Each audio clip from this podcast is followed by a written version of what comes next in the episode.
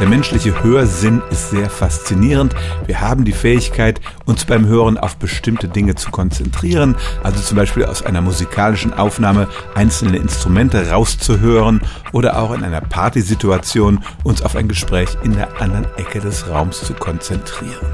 Geht um selektive Wahrnehmung. Wir müssen also andere Sinnesreize ausblenden. Und viele Menschen schließen instinktiv die Augen, wenn sie das tun. Und es klingt ja auch erstmal plausibel, dass man dann die Reize unseres Sehsinns ausblendet.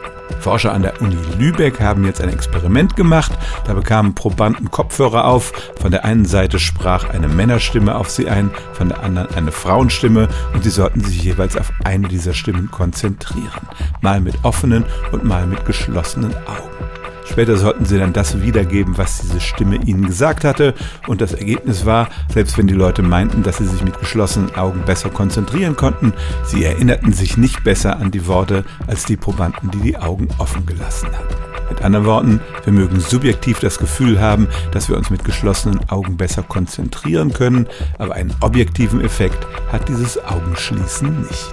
Stellen auch Sie Ihre alltäglichste Frage unter stimmt's at radio1.de.